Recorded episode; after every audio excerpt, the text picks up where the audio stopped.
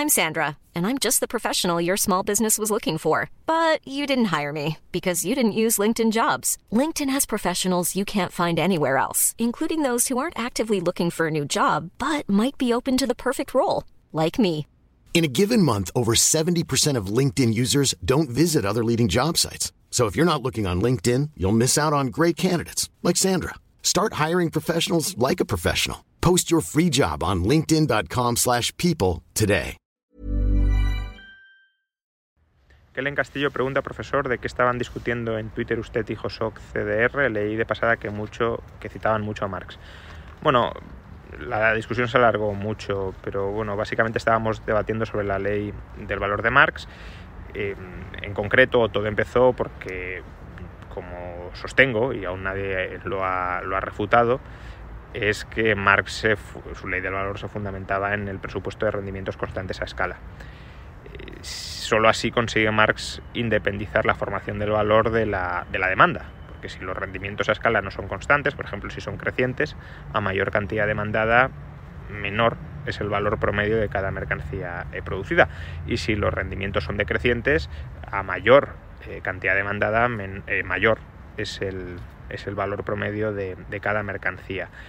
Entonces, bueno, el debate era ese y luego para intentar marear la perdiz y no reconocer que eso es un presupuesto que, que es que es incuestionable, que es así, bueno, no es incuestionable, se puede cuestionar, por supuesto, pero creo que hay sobrada evidencia, incluso de otros autores marxistas que así lo interpretan, que, que expone que claramente Marx se fundamentaba en el presupuesto de rendimientos constantes a escala, porque si no su teoría del valor no funciona.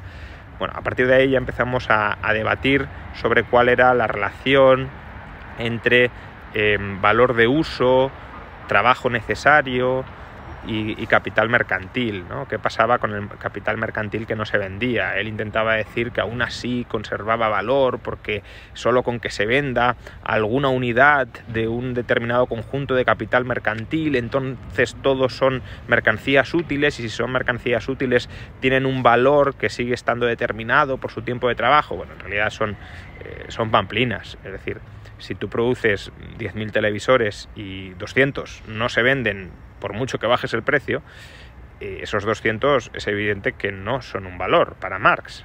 ¿Por qué no son un valor? Porque eh, valores solo pueden ser las mercancías. Y para que algo sea una mercancía tiene que ser un valor de uso. Y un televisor, cualquier otro bien, que no se venda porque no tenga utilidad para nadie, utilidad social para nadie, no es un valor de uso y por tanto no es una mercancía y si no es una mercancía no puede ser capital mercantil. Eh, pero bueno, es que muchas veces hay algunos marxistas deshonestos que cuando les pillas en contradicciones con, o en equívocos del texto de Marx, pues tienen que retorcer eh, los textos hasta niveles absurdos para que aparentemente Marx no, para decir que aparentemente Marx no se ha equivocado porque si lo reinterpretamos así, no, la interpretación es muy clara y aquí Marx está equivocado, sin más. Hi, I'm Daniel, founder of Pretty Litter.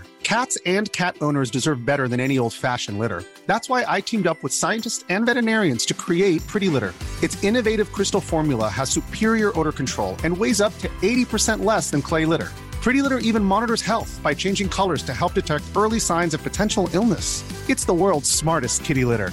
Go to prettylitter.com and use code ACAST for 20% off your first order and a free cat toy. Terms and conditions apply. See site for details.